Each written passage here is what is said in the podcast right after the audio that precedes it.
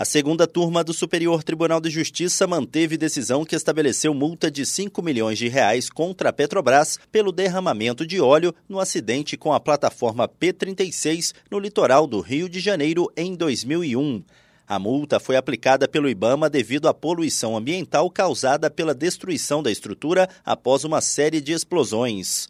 A tragédia ainda deixou 11 mortos ao não conhecer do recurso da Petrobras, que pedia a anulação do auto de infração, o colegiado lembrou que o acidente, ocorrido há mais de 20 anos, teve repercussão internacional e foi classificado como de extrema gravidade ambiental.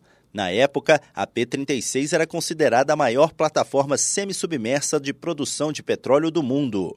Segundo a Petrobras, a pretensão de executar a multa estaria prescrita em razão do decurso do prazo de cinco anos desde o trânsito em julgado do processo administrativo que confirmou o auto de infração. A empresa também alegou que não teria sido demonstrada nos autos a ocorrência de poluição ambiental, não tendo havido, segundo a petrolífera, comprovação de danos à saúde humana e aos animais da região.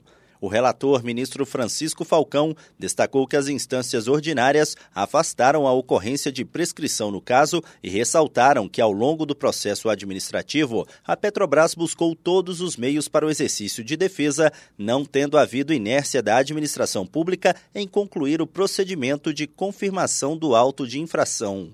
Do Superior Tribunal de Justiça, Tiago Gomide.